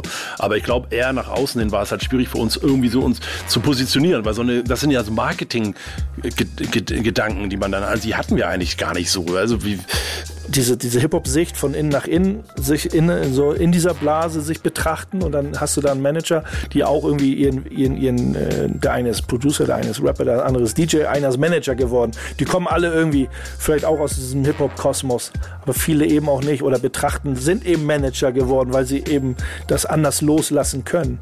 Und da kann es ja auch eben schnell passieren, dass man sagt, äh, dass ein Manager sagt, so, wir müssen aber auch aufpassen, dass es nicht zu viel Buddy-Buddy-mäßig läuft, weil ich möchte ja euch voranbringen. Also ne, das ist, muss, es kann nur einen Platzhirschen irgendwo geben. Also es, in Hamburg hat es einen Platzhirschen gegeben oder einen, Eimsbusch, wenn man jetzt mal das ganze, das ganze Kollektiv so als Platzhirsch nimmt. Und in Stuttgart gab es auch erstmal nur einen Platzhirsch, so ne, mit massive Töne. In, in, in, so eine Kolchose war auch eher so ein Kollektiv. In München, in München war es der Blumentopf. Ich kenne jetzt die Strukturen bei Blumentopf nicht, aber wenn man jetzt so Eimsbusch City Nord, kann man fast sagen, es wäre vielleicht in München so Blumentopf und Main Concept. So, also auch ne, das sind vielleicht so eine ähnlichen Strukturen, wo man sagt, so, es, kann immer nur so ein, wie schiebt man, wie schiebt sich das Game da so hin, äh, ob das alle ordentlich stattfinden können. Ich habe da wenig Negativität gegen uns über irgendwie empfunden, toll, aber wir waren, wir waren auch so nicht, nicht so besonders wichtig auf dem Horizont. Mhm. Und ähm, das muss man einfach jetzt mal, finde ich, mit dem Abstand auch sagen, dass wir einfach, es war nicht so, dass ja, die sind nicht, die, es, es, wir waren denen so ein bisschen egal, glaube ich. Und ich bin, ich denke mal so ein bisschen, wenn ich jetzt mir überlege, wäre das cooler gewesen, da in irgendwelchen solchen Strukturen gewesen zu sein mit dieser Band, die selbst von sich sagt, dass der DJ sich nicht ganz in der Musik wiedergefunden hat, wieder, die dann gemacht wurde. Wo ich Felix hat das selber noch nicht zugegeben, aber ich behaupte, dass Felix sehr künstlerische an ähm, und eine sehr sture auch künstlerische Vorgehensweise, die ich auch respektiert habe. Ich habe sie respektiert, Olli hat sie auch respektiert. Ich weiß nicht, ob die immer so ankam in dem Zeitgeist von Eimsbusch und, und sowas. Und Felix hat auch immer, wenn, wenn das mal kam oder so, hat Felix auch mal gesagt, ist mir völlig egal. Und das finde ich jetzt mit 20 Jahren Abstand und mit Anfang 40 auch irgendwie eigentlich besser, dass er das so gemacht hat. Und äh, in dem Fall sich selber treu geblieben ist. Ähm, ich weiß gar nicht, ob das gut für uns gewesen wäre. Vielleicht hatte diese Band, zu dem Zeitpunkt zumindest, eine EP, ein Album und das war dann auch cool. Das ist dann jetzt vielleicht ein Liebhaberalbum geworden, für die, die es cool finden. Ich finde, das das war vielleicht schon okay so. Und ich weiß auch nicht, ob uns da so ein, so ein Push aus der Szene hätte uns vielleicht den einen oder anderen Auftritt beschafft. Aber dann kommt vielleicht auch so ein Druck irgendwie so jetzt, was ist was geht denn bei euch mehr? Ich meine, es gab viele Bands, die danach nicht mehr so viel gemacht hatten und die hatten alle den Push aus der Szene und die waren alle irgendwie cool, aber letztendlich haben sie auch irgendwie Liebhaberalben gemacht, nur nicht auf dem Major. Die Szene selber, äh, da waren wir halt Teil davon und, und, und äh, ja, die, die Leute waren Buddies, die Leute waren äh, zum Teil einfach nur bekannt, aber irgendwie waren wir da, wo die Leute auch waren und das, das war auch cool. Und das war jetzt nicht so, dass also ich habe mich zum Beispiel jetzt zu, zu keinem Zeitpunkt, egal wann es war, irgendwie irgendwo äh, ausgegrenzt gefühlt. So uns beim Flash auszuklammern, war einfach ein No-Go. Sorry. Wir hängen da irgendwie Backstage und gucken mit Fab Five Finger und Fla mit, mit Fab Five Finger und mit äh, Grandmaster Band gucken wir irgendwie ein Fußball-Endspiel Backstage, weil irgendjemand einen Fernseher dahingestellt hat. Irgendwie so war es war's doch. Aber wir hatten keine Showtime. Und ey, sorry, das war einfach, das war einfach nicht okay, uns da auszuklammern. Sorry, hin oder her. Ich verstehe auf jeden Fall beide Seiten. Also auf jeden Fall sehe ich das auch so, dass uns, dass wir nicht beim Flash gespielt haben, weil wir nicht Teil dieses Establishments waren. Felix spricht das nicht ganz so aus. Olli sagt, es geht nicht klar, dass wir da nicht mitgespielt haben. Es geht gegen die Hip-Hop-Gesetze, dass wir da nicht mitgespielt haben. ähm, und ich sehe es ein bisschen so, ein, auf einerseits ist es auch überhaupt nicht wichtig. Ich bin nicht, ich bin nicht, bin nicht, bin nicht ganz der Meinung, dass wir da ein, Anrecht hatten, drauf zu spielen. Aber ich, es ist schon so, dass wir da, da also das ist typisch City Nord. So war, so war auch so ein bisschen diese Band, muss ich sagen. Und das ist auch irgendwie so ein, ein ganz geiler Flashback, irgendwie gerade so, dass man irgendwie so. Du machst, du machst ein Interview und du hast drei Leute, die drei, eigentlich drei verschiedene Meinungen haben. Und vielleicht ist das auch irgendwie so ein Zeichen dafür, dass die Band halt irgendwie jung gewachsen ist. Vielleicht ist man eine Weile, man, man ist, geht äh, in dieser Hip-Hop in dieser Hip-Hop-Community sehr freundschaftlich miteinander um, ähm, aber dass man trotzdem so seine eigene Blase hat. Also zum Beispiel für mich persönlich, ich äh, komme einfach nicht aus Eimsbüttel und ich hatte jetzt keine Chance, irgendwie, äh, keine Ahnung, im Basement abzuhängen, weil ich da irgendwie nebenan wohne, weil ich aus einer anderen Ecke kam und äh, meine Hip-Hop-Homes waren dann halt andere Leute, so ich war viel zum Beispiel mit, mit Writern auch unterwegs und es war gar nicht so, dass ich dann irgendwie meine Tage äh, die ganze Zeit mit MCs oder, oder, oder äh, anderen Leuten verbracht habe. So, also ich hatte äh, oft einfach auch jetzt rein von der Posse eher dann DJs und Writer um mich rum. So, und, und äh, ja, das, das war auch cool, weil es ganz andere Inspiration war, aber trotzdem Hip-Hop. Es braucht irgendwie verschiedene Leute, um irgendwie was, also weißt ein gutes Team zu schaffen. Das kann man bei uns auf jeden Fall sagen, finde ich, in der Zeit vor unserem Deal war das auf jeden Fall so. Weil da brauchten wir wirklich. Also da, wie gesagt, Olli mit seinen. Olli war auch immer so der Typ, der gesagt hat, hey, es gibt's überhaupt nicht. Hat er eben wieder gesagt. Es geht gar nicht, dass wir nicht beim Flash gespielt haben. Das ist eine, das ist eine Sache, das ist ein Verbrechen. Ne? So war ich auf jeden Fall nicht. War der immer eher so der humble, humble Typ, der gesagt hat, irgendwie, irgendwie, ja, da muss man auch, jetzt muss man sich auch verdienen und so. Ne? Man muss, die Musik muss sich das verdienen. So der künstlerische Ansatz mehr. Kunst findet ihren eigenen Weg. Und wenn du gute Kunst machst, dann wirst du auch gehört. Während Olli war so der Typ, aber Olli war dann auch der Typ, der hat, es gibt's gar nicht, wir kriegen auf jeden Fall einen Deal. Mach die Sachen fertig. Ich, ich mach, also er war der Typ, der es angetreibt hat. Felix hatte die Vision, die oft auch richtig waren, irgendwie so. Und ich war der Typ, der es halt auch dann im Studio umgesetzt hat und der sich immer mehr dafür irgendwie interessiert hat, dass auch, dass, dass auch im Detail die Sachen irgendwie gut sind. Da wurde mir auch manchmal vorgeworfen, bist, wie das dann auch so ist, ne, in solchen Teams. Du bist zu detailverliebt und so es ist zwar cool, aber du musst, musst es halt auch fertig machen. Ne? Und wenn ich dann, wenn dann nicht so Leute kommen, die sagen, was ist denn jetzt hier los? Wann sind die Sachen fertig? Dann werden sie halt auch nicht fertig. Und so haben wir uns eigentlich als Indie-Band so zusammen, haben wir uns echt cool unterstützt. Und das war eigentlich auch die geilste Zeit, muss ich sagen. Das war, und dann waren wir irgendwie, dann kam, kommt natürlich die Belohnung, dann kriegst du deinen Deal und auf einmal hast du dann doch auch wenn nicht durchs Hip-Hop-Establishment, aber du hast auf jeden Fall Access zu Sachen, die du sonst nicht hast. Radiotour findet statt, kannst über deine Musik reden, ist ja aus künstlerischer Sicht wieder auch derbe cool. Aber dann kommt so ein bisschen dieses, wir sind jetzt so ein geiles Team, wir könnten wunderbar eine andere Band managen, aber diese Band hatte sich dann halt mehr zu Felix XL, wie du eben sagtest, irgendwie der, der, das hätte auch sein Soloalbum sein können, das, wo er sich einen Produzenten ausgesucht hat, und das war dann in dem Fall ich der die Musik kon konsequent dann so durchzieht. Olli hat sich schon nicht mehr so, er fand das cool, aber es war jetzt nicht so sein, sein Hauptding. Und dann, ich, ich bin wirklich der Meinung, es war so ein Projekt aus künstlerischer Sicht, ich weiß, du magst das Wort nicht, aus künstlerischer Sicht finde ich eigentlich ganz geil, dass es für da erstmal nur ein Album gab. Weil das zweite, weißt du, die zweiten Alben sind oft nicht so, da versuchen die Leute dann irgendwie da irgendwo anzuhängen und so. Und es sind immer so die, die zweiten Alben. Ich weiß nicht, ob das so toll gewesen wäre, ehrlich gesagt. Felix hätte vielleicht noch mehr sich zum Solokünstler entwickelt. Ich, man weiß es nicht. Also ich, wir haben vom Support, ja, wir haben von Support geredet, aber es gab ja auch Kritik aus allen anderen Ecken. Jetzt gar nicht zum Album. Ich glaube, zum Album war die Promo gar nicht mehr so krass. War ja eigentlich eher zu Zeiten ändern sich, wo wir dann zum Beispiel bei Viva waren und so weiter. Da kam das ganze Thema, die, Beats werden von äh, Premiere nachgemacht. Diese Kritik, also es war, wir sind immer sehr viel Kritik ausgesetzt worden, habe ich das Gefühl. Es soll nicht Mimimi rüberkommen. So, aber es muss dann im Gegenzug, Kritik ist cool, so, ne? Und aber es muss dann auch die Liebe oder der Support irgendwo auch mindestens im gleichen Maße, finde ich, so rüberkommen, dass du merkst, okay, deswegen machen wir das. Oder die Fan-Base, wovon man immer labert, ne? Oder die, die Fan-Response, also irgendwie das, was zurückkommt, muss einfach so groß, muss größer sein als der Hate oder das, was wollt ihr denn jetzt? Brauchen wir nicht jetzt hier die Gangster-Beats und äh, immer Hate oder so. Es, es war schon viel Kritik da so und ich finde, die, die, das, was zurückkommt von den Leuten, wenn das noch mehr gewesen wäre, dann hätte das bestimmt noch eine andere Form auch noch nehmen können, hätte es noch größer werden können. So, so Jungs, da haben wir ganz schön viel über alte goldene Zeiten geredet. Wie fühlt sich das an? Hört ihr eigentlich äh, also jetzt unabhängig von unserem Treffen hier heute, könnt ihr guten Gewissens die alten Sachen so hören oder hört man sich die einfach mal so an. Die Beats habe ich immer gefeiert. Ich meine, dagegen so, wenn die Snare kam, irgendwie klack, haben die Augen äh, zugemacht. Irgendwie, also Drums war für dich immer vom Gefühl her so schon wichtig, dass, dass das knallen muss.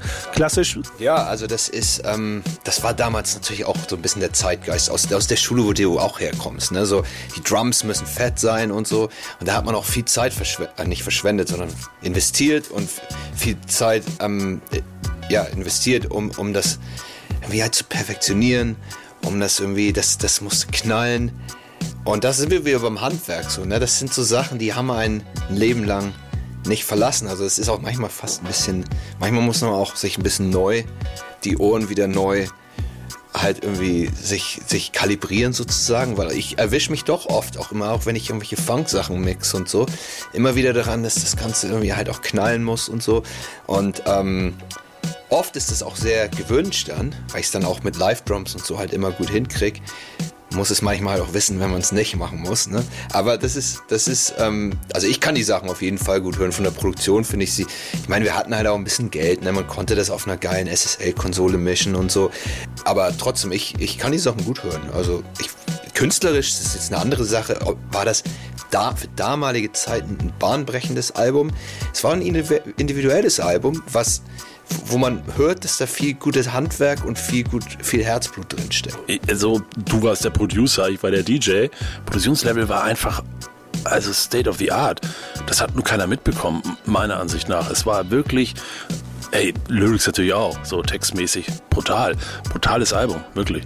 Und ähm, ey, weil wir ihn noch nicht angesprochen haben, unseren ewigen Hype-Man Leon Le Pro, aka Academic. Also mir hat's derbe Spaß gemacht das war eine geile Zeit, auch gerade mit Leon, mit Felix und Steffen war weniger, weniger auf Tour, aber wir haben mit von Leon noch gar nicht gesprochen und das war auch ein wichtiger ähm, Part der ganzen, als Hype-Man kann man es ja heutzutage eigentlich schon sagen, so als Dauersupport eigentlich und eigentlich schon auch indirekter Teil der Crew irgendwie auch. Von meiner Seite aus auch, ne? also riesen Support so und das war mein Sideman auf der Bühne. Ja, Backup immer gewesen und ey, wir haben auf jeden Fall immer eine gute Show gehabt, zu zweit auf der ja. Bühne. Wie gesagt, du hast es vorhin schon erwähnt, ist nicht, es geht nicht darum, wie oft man sich trifft. Es ist jetzt vielleicht nicht ganz so wie mit Felix, mit dem ich mich wirklich fast jedes Mal treffe, aber doch konsequent über die fast 20 Jahre, die ich jetzt schon weg bin, eigentlich irgendwie eine freundschaftlich gute Beziehung irgendwie erhalten.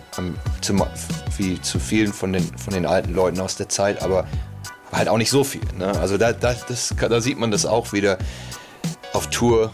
Leon war immer dabei ähm, ja. und ähm, im Studio und in der ganzen Phase. Ja, geile, geile Zeiten. Deswegen kann man das auch geil hören. Also ich finde, man kann das. Ja, von meiner Seite aus auch.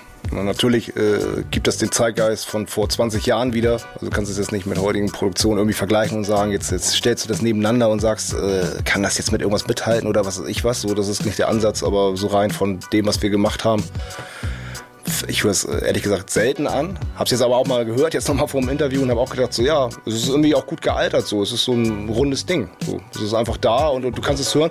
Und ja, das wird wie ein guter Verein. Und wir können uns halt dann irgendwie auch hinsetzen und, und äh, ja, das gemeinsam hören und, und uns dabei angucken und sagen, ja, haben wir auch gut gemacht, fertig. So, und das ist dann, was dann am Ende dann auch wirklich, was wir am Anfang des Gesprächs hatten, diese Dankbarkeit halt ausmacht. Ne? Und auch ein bisschen so ein äh, kleiner Stolz, dass wir dann diese Realness halt hatten, dass wir gesagt haben, wir machen dieses Album jetzt so. Und haben da nicht noch einen, äh, keine Ahnung, einen Euro-Rap, Euro-Dance-Hit drauf, weil dann eine Plattenfirma es verlangt hat oder irgendwas. Ähm, ich gebe dir Brief und Siegel, das Album so, bam, funktioniert zu 100 Prozent richtig gut zu dem, was unterhalb, jetzt ohne dass es schlechter ist, was unterhalb der Wasseroberfläche schwimmt, also im klassischen Underground funktioniert, wenn man sagt, okay, vielleicht, wenn man jetzt im Markt so ein bisschen guckt, was läuft da so ein bisschen musikalisch, könnte es für zwei, drei Beats langsamer, so die, der, der ein oder andere Track, weil alles so Richtung in den, ne, mit einer Acht davor sehr viel funktioniert aus heutiger Sicht und nicht mehr so diese klassischen äh, äh Mid-Tempo 90s Beats, aber äh, also von der Consciousness, Deepness, von, den, von dem Lyricism und alles. Ähm, da findet richtig viel gutes Zeug statt jetzt in den, in den Jahren, letzten Jahren. Da würde das richtig gut, äh, würde das richtig gut funktionieren. Umso geiler finde ich, dass, dass Olli oder dass du sagst so, ey, 20 Jahre, ich weiß jetzt gar nicht, äh, das hattest du mir jetzt glaube ich noch gar nicht erzählt, wie das dazu kam. Äh, war das so, hast du auf eine Uhr geguckt und gesagt, oh, 20 Jahre sind um? Oder gab es doch irgendwo, gab es doch irgendwo, wie war die Initialzündung? Ja, ja. Also es gab eine Initialzündung auf jeden Fall, nämlich dass ich genervt war, dass es den ganzen Content einfach nur verstreut irgendwo auf irgendwelchen Portalen gibt. Was ich, äh, glaube ich, äh, eingangs schon sagte, ist, dass irgendwie bei YouTube natürlich der eine oder andere irgendwas hochgeladen hat, die Kommentare ohne Ende feiern so. Und, ähm, und dann ähm, fiel es mir halt ein, habe ich mit Felix telefoniert und gesagt, ey Mensch, das müsste doch eigentlich jetzt soweit sein, dass wir das Zeug eigentlich auch wieder haben. Und äh, ein Ding war zum Beispiel, dass das Album einfach komplett verschwunden ist bei Spotify.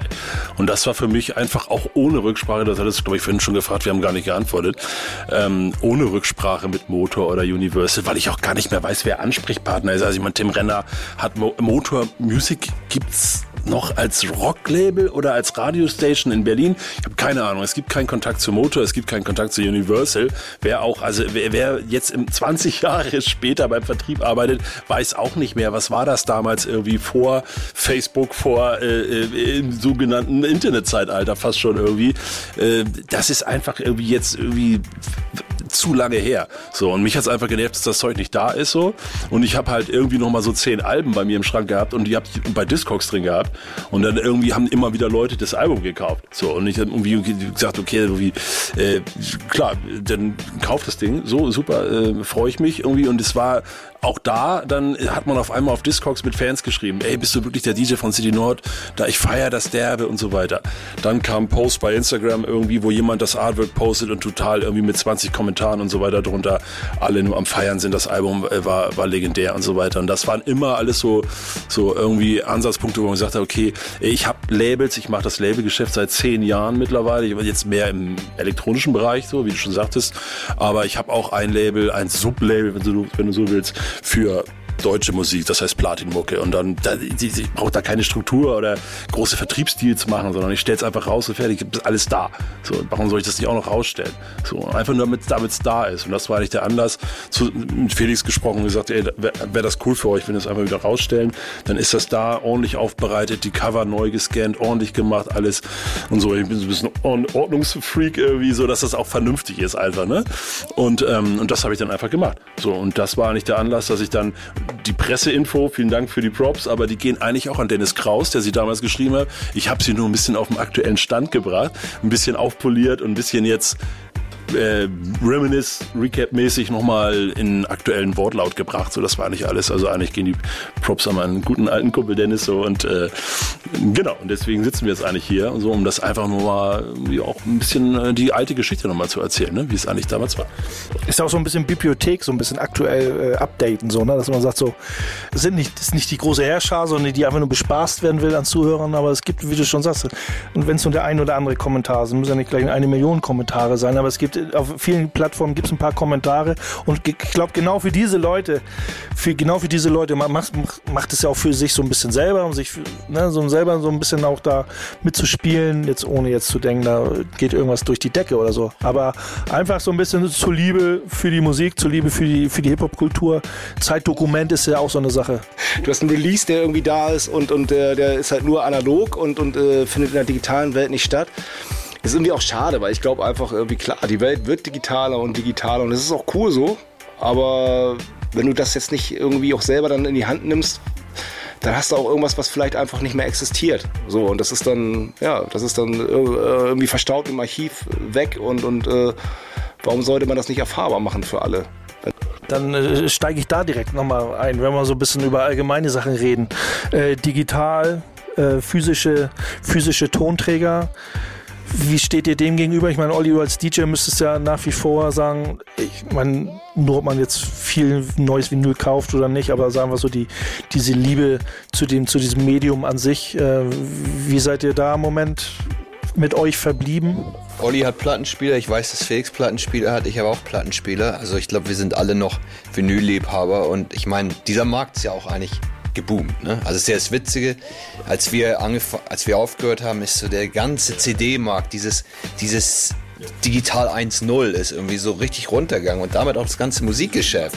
Physisch Markt komplett, aber das Vinyl ist langsam hochgegangen. Das ist halt so ein Hipster-Produkt geworden. Ne? Also da ist natürlich irgendwie, also mein Weg ist dann wirklich so, ich höre ein geiles Album, irgendein DSP, ne, Spotify, Apple Music, Tidal, was immer auch so und wenn es super gefällt, ich hole mir das Vinyl dann halt auch, wenn es da ist. Ja, also das, das ist auf jeden Fall äh, für mich dann wichtig so, weil, weil äh, oft dann halt einfach auch dieses gesamte, also gerade beim Thema Vinyl, das, das erzählt ja eine eigene Geschichte. Ne? Wenn du da jetzt wirklich mal ein geiles Vinyl hast, Doppelvinyl mit Klappcover, dann hast du da Infos halt drin, so die kannst du dann digital vielleicht nachlesen in einem Pressetext oder so auf, auf Spotify oder irgendwas in der Bio.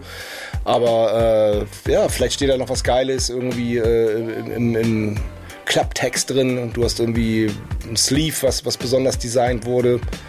Ein farbiges Vinyl, irgendwas, was ein, so ein Gimmick ist und so ein Gesamtkunstwerk nochmal abrundet. So. so das das mache ich dann wirklich auch öfter, dass ich das Gefühl habe, so für mich ein Hip-Hop-Classic oder ein geiles Album, zum Beispiel so ein Trettmann-Album oder sowas, das, das brauche ich als Vinyl. Das, das ziehe ich mir dann direkt danach.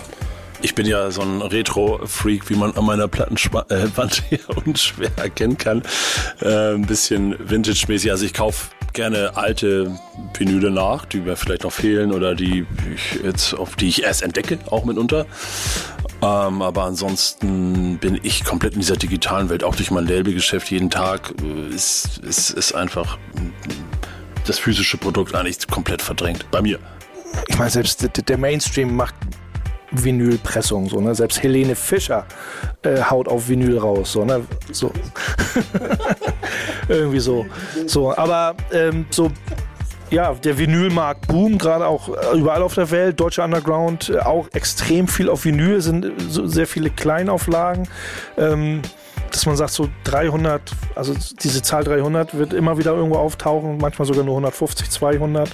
Ähm, in so, so kleine Liebhaber-Editionen dann fast schon, so dass man das, das, das Geld wieder reinkriegt, aber ist auf jeden Fall Vinyl. Aber Steffen, du hast es auch gerade reingeschmissen.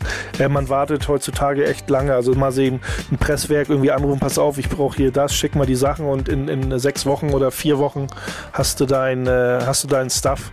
Äh, das ist leider nicht mehr so. Also es ist tatsächlich sechs bis zwölf zwölf Monate. Das macht es so, es ist ein bisschen krampfig, wenn du sagst, so als, als Underground-Musiker oder heutzutage hast ein Produkt, sagt man will mal schnell irgendwie was machen. Ist, ist schon schwierig. Da finde ich ja, ich weiß nicht, wie steht ihr zu Spotify? Seid ihr, habt ihr, seid ihr alle Spotify-Kunden äh, sozusagen? Also ich habe äh, in der Tat mehrere Abos bei verschiedenen, also ein bisschen beruflich jetzt, ne? Ne? Also äh, Heißt, also ich nutze auf jeden Fall Tidal, Apple Music und Spotify. Es geht dabei ein bisschen um berufliche Sachen so. Ich äh, denke, es ist natürlich immer die Diskussion, wie wird am Ende des Tages abgerechnet? So, ist das ein faires Modell den Künstlern gegenüber oder ist es das nicht? Ich denke, da ist auf jeden Fall Nachholbedarf auch für die Zukunft, dass wir halt merken, so ist es nach wie vor etabliert äh, und, und auch schon länger etabliert, das Modell äh, äh digitales Streaming.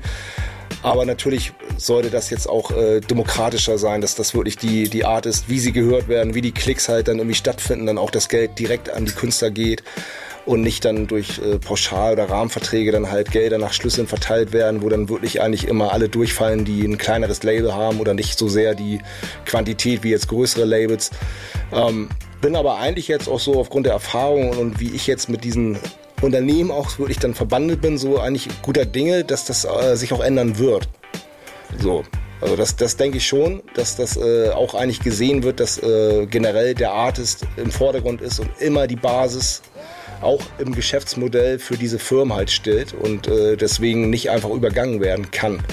Na, da sehe ich auf jeden Fall jetzt beruflich sehe ich, da, sehe ich da Bewegung und eigentlich auch ein Verständnis so.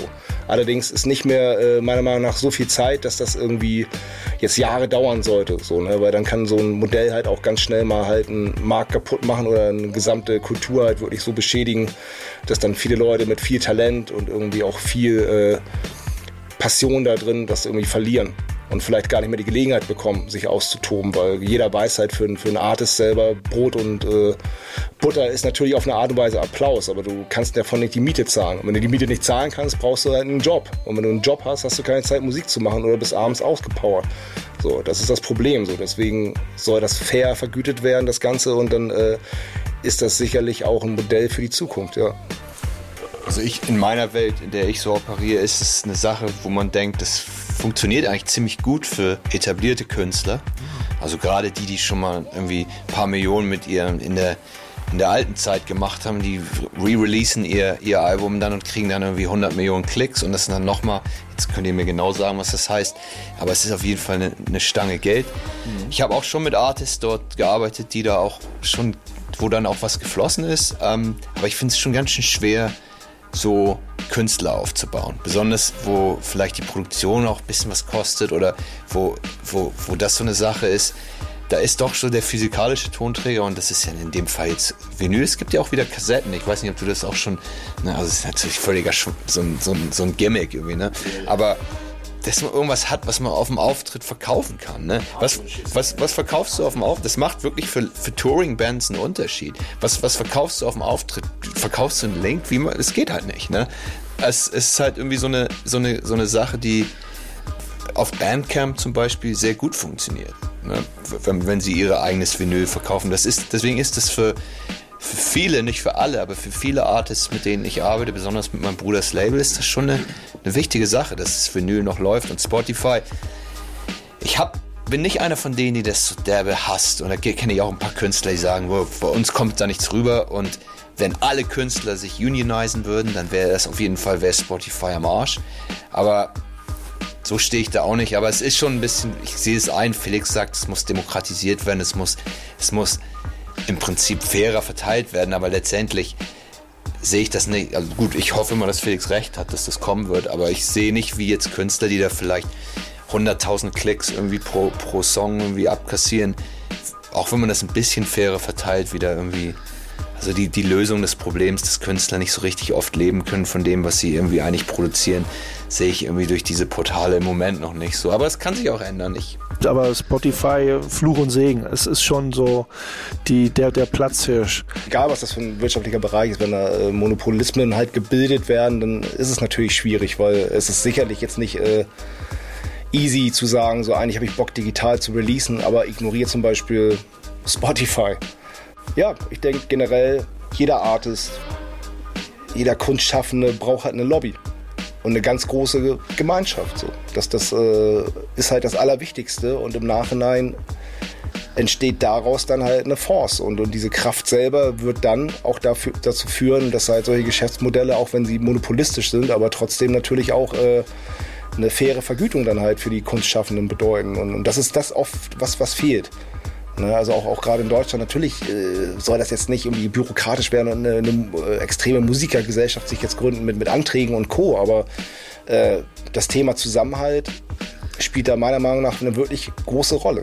Dass als große Gemeinschaft, als Kraft aufgetreten wird und da dann auch äh, Modelle, Gemeinschaft und mit gemeinschaftlicher Kraft hinterfragt werden. Sonst äh, bewegt sich natürlich ein Monopol nur schwierig, wenn sie gut fahren mit dem Modell, wie sie es halt machen. Spotify ist auch, auch auf keinen Fall ein gutes Modell für Songwriter, also für die, ja, für, genau. die, für die Composer, die die Musik schreiben. Ja. Weil du kannst ja im Prinzip einen Song covern und den bei Spotify raufstellen. Das ist ja erlaubt. Und ich glaube, die, die Master-Inhaber, also die, die Eigentümer des Recordings, kriegen halt eigentlich, wenn es gut läuft, dann irgendwie auch, werden ja irgendwo auch schon halbwegs gerecht vergütet. Aber der Urheber, der kriegt halt recht wenig. Das hat, ist immer ein Problem gewesen bei Spotify, glaube ich, und ist auch immer noch ein Problem. Und da ich, ich meine, viele Leute sind halt beides. Ich bin ja oft beides. Ähm, aber es gibt ja diese Trennung schon noch. Es gibt ja Leute, die eigentlich nur komponieren und dann gibt es jemand, der das produziert. Und das ist auch so ein klassisches, es ist jetzt beim EDM und so wahrscheinlich sehr unüblich, aber es ist nicht total unüblich. Ja, wie, wie ich schon eingangs sagte, für mich auch immer so Fluch und Segen, aber man findet ja trotzdem statt. Also man, man nimmt das ja mit, man ist da ja nicht ganz versperrt oder ganz, man versperrt sich nicht vor, vor dieser, vor Spotify und den digitalen Plattformen. Man, man, man findet das statt, auch wenn man weiß, wir sind so ein kleiner Künstler, ähm, da haben wir keine Chance, jetzt große, äh, großen Payback zu haben oder zu generieren durch so und so viel Klicks. Der andere Markt ist ja, dass man ja immer hofft, als Kleinkünstler äh, in irgendwelchen wichtigen Playlists zu landen. So, das ist ja, das ist, das ist der andere Weg. Ne? Gerade in, äh, gerade in, in experimenteller Musik. Äh, es gibt ja ein paar Lo-Fi, Lo-Fi Instrumental Producer auf der Welt, äh, auch in Deutschland, Europa, die weltweit, ich meine, Instrumental Musik ist, ne, da, gibt es keine Sprache. Da gibt es nur eine Sprache, das ist die Musik. Und da gibt es da wirklich welche, die sich äh, inzwischen davon ja auch ernähren können und ihre Miete zahlen können, weil die, ähm, aber da hängt es wieder an den Kuratoren, ne? also Playlisten-Kuratoren. Das, das eine Instanz, das eine Person, an der du erstmal vorbei musst, sozusagen. Oder die dich wohlwollend mit in die Playlist nimmt. Das ist immer schwierig, ein schwieriges Thema, kann man. Ja, genau, das ist auch der Radio-DJ, ne? Da so, wieso spielt der scheiß Tim Westwood in England da irgendwie nicht die geilen Songs von den und den Bands? Hat man auch vielleicht geflucht oder ne? selbst früher in den 80ern äh, oder 90ern, wo Marius oder irgendwelche Hip-Hop-DJs in Deutschland, ne? warum hat man sich vielleicht auch aufgeregt und hörst du die Songs und die und die spielen, warum findet man selber da nicht statt? Das hat es immer gegeben. Ist ein, ist ein ähnliches Thema. Das Problem ist ja natürlich, dass die Major-Labels auch ähm, beteiligt sind an Spotify. Ne? Spotify ist ja nicht einfach nur ein eigenständiges Unternehmen, sondern die Major-Labels haben Geld mit reingeschossen in diese, in Spotify. So. Also kann man natürlich dann vielleicht den Rückschluss ziehen, dass Major-Labels bevorteilt werden gegenüber Indie-Labels was ähm, Playlist-Placements anbelangt oder so. So, und die Playlists sind einfach die Plattenläden des, des jetzigen Zeitalters so.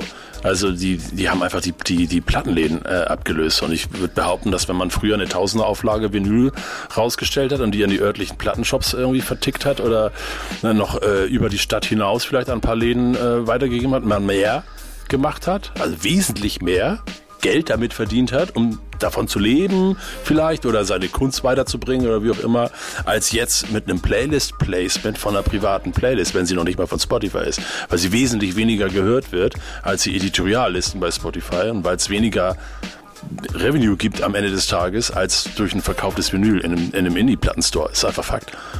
Ja, Spotify halt. Aber wir sind ja hier wegen euch, City Nord. Auf Spotify. Also City Nord findet statt auf Spotify. Streamen wir fröhlich, äh, packen. Ich kenne leider keinen Kuratoren, ich kann keinen bestechen leider. Äh, Mann, das anderes. 2002 war ja Nachtflug. Habt ihr die Festivalsaison Auftritte irgendwie so mitgenommen? 2002 war ja noch was so ein bisschen, ne? Splash habt ihr mitgenommen. Als das Buch geschlossen wurde, das Rap-Buch erstmal zugewesene Weile für euch? Also für mich gar nicht. Wir hatten ja dann, kommen wir nicht auf die Tour, hieß das Ding damals. Das haben wir dann ähm, gemacht im Rahmen des Release des Albums. So, nachdem wir mit Black Eyed Peas auf Tour waren, das war ja äh, ein Jahr vorher, glaube ich, zu Zeiten ändern sich.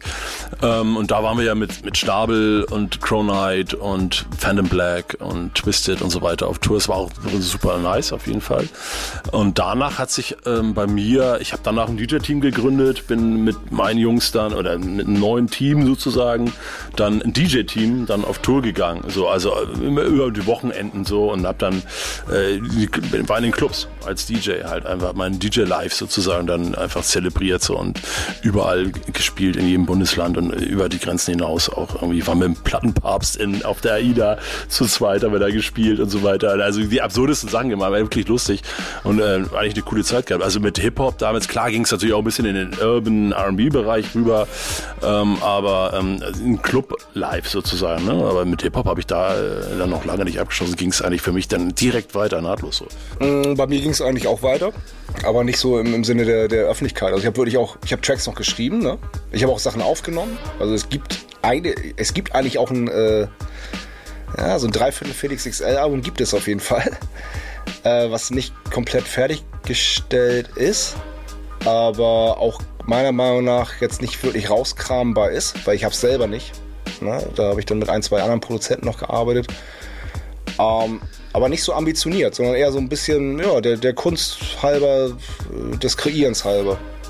War aber auch nie in diesem City Nord Kontext zu sehen.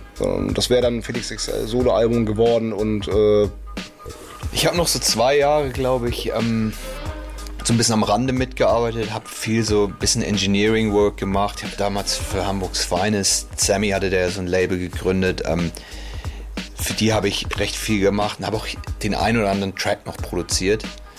Aber es war so ein bisschen so ein, so ein Zeitalter von Hip-Hop, so eine Epoche, die ich auch nach wie vor auch wieder mit Abstand betrachte. Nicht als so, ist nicht so meine, die von, sagen wir mal, 2003 bis 2008, bevor, bevor Drake dann kam mit dem neuen Kram, der, der sich auch immer noch für meine Ohren relativ ähnlich anhört. Ne? Sind, ist es so eine Zeit, so diese ganzen Dipset und diese Sachen. Das gibt schon ein paar Sachen, die mich auch an so eine gewisse Zeit erinnern, wo ich auch immer noch schmunzel. Und ich habe auch letztens irgendwie so ein Versus-Battle zwischen, ich weiß nicht, war das Dipset und ähm, wie hieß nochmal die Gruppe, die bei Bad Boy gesigned war? Ähm, der The Locks, da gab es ein Riesending in New York irgendwie, ne? Und die Locks haben die übelst fertig gemacht irgendwie. So, das zeigt das auch schon, das Dipset vielleicht. Wer weiß. Ich will da jetzt nicht sagen, ich muss da ja auch noch leben können. ähm, aber ähm, es war nicht so meine, meine Epoche. Ich habe auf jeden Fall noch weitergemacht für zwei Jahre. Ähm, habe aber schon gewusst, ich will eigentlich mehr in diesen Filmbereich rein.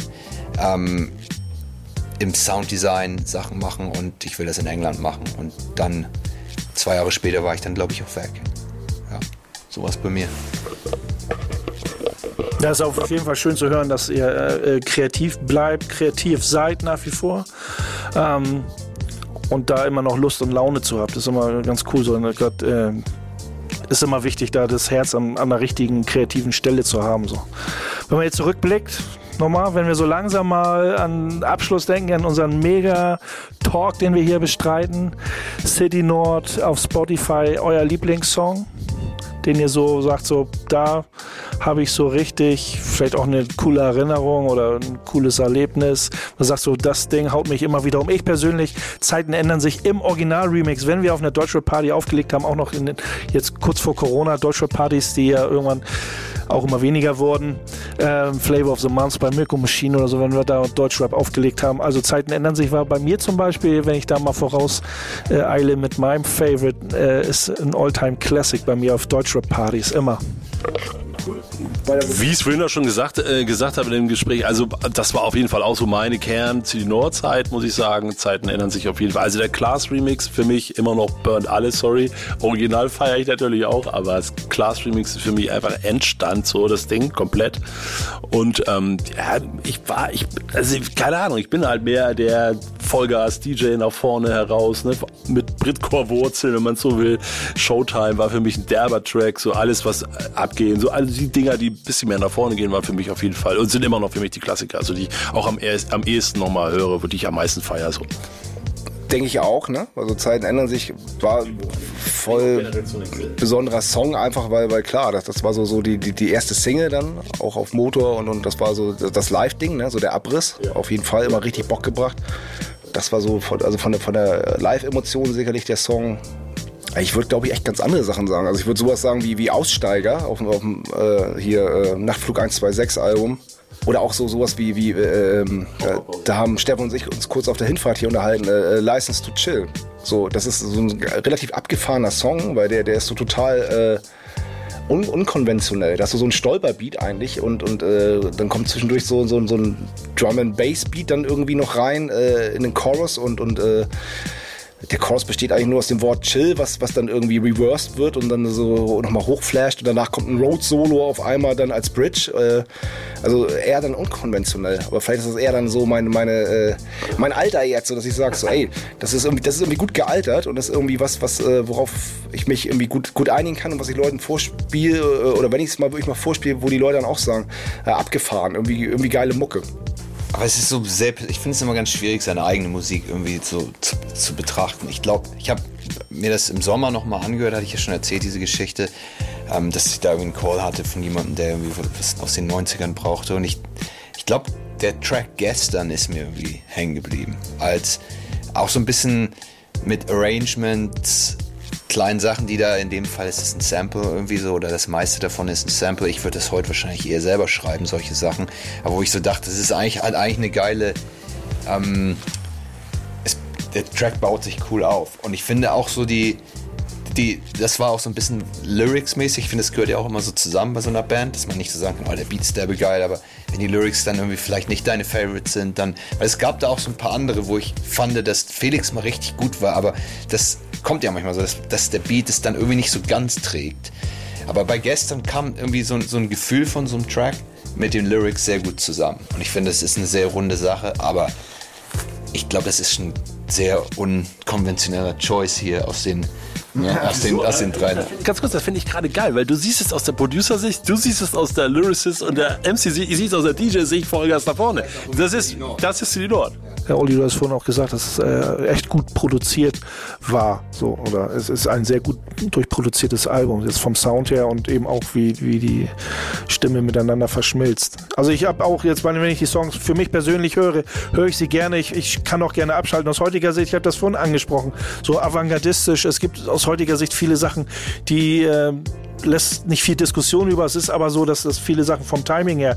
Felix ist bis immer so als Timing-Monster bekannt gewesen früher. So, ne? First Take Wonder, ne? hat man ihn auch immer gerne genannt und immer so immer on point. So, ne? Das zählt ja heute auch nicht mehr so ganz. Kennst das ja, wenn du Sachen irgendwie verdoppelst und sie ganz bisschen nach links schiebst oder so oder nach rechts schiebst, das ist dann so faced. Ne? Bei Felix hat es teilweise echt wenn er sich gedoppelt hat, hat er halt irgendwie gefaced, weil er sich irgendwie im Prinzip selber kopiert hat. Es war nicht nur ein Timing-Monster, sondern er war eine Kopie von sich selber, wenn er sich. Also es war die, wenn, man, wenn man jetzt nicht so viel stilistisch zu meckern hatte, dann konntest du mit Felix eine halbe Stunde einen Track aufnehmen. Ja, cool. Ich, äh, hat mir auf jeden Fall echt viel Spaß gemacht, äh, hier mit euch zu sitzen und ein bisschen über die alten Zeiten zu sprechen. Und ich hoffe, nicht nur mich, sondern auch andere Leute freut es, dass äh, City Nord einen Platz bei Spotify gefunden hat oder den Weg zu Spotify gefunden hat, die ganzen äh, Releases und äh, dass wir die da genießen können. Ähm, falls, ihr noch letzte Wort, falls ihr noch letzte Worte habt, äh, hier das Mikrofon für euch. Super viel Dank an dich, Base, für die Einladung. Ne? Das ist für uns wie ein Klassentreffen. Nach 20 Jahren sehen wir uns in der Dreierkonstellation wieder. Und ja, wenn wir uns jetzt 20 Jahre nicht hören sollten, also wir uns Base und deine Hörer uns auch nicht, dann alles Gute für die auf jeden Fall und mach weiter so. Bleib gesund. Kann ich nur wiederholen. Vielen Dank.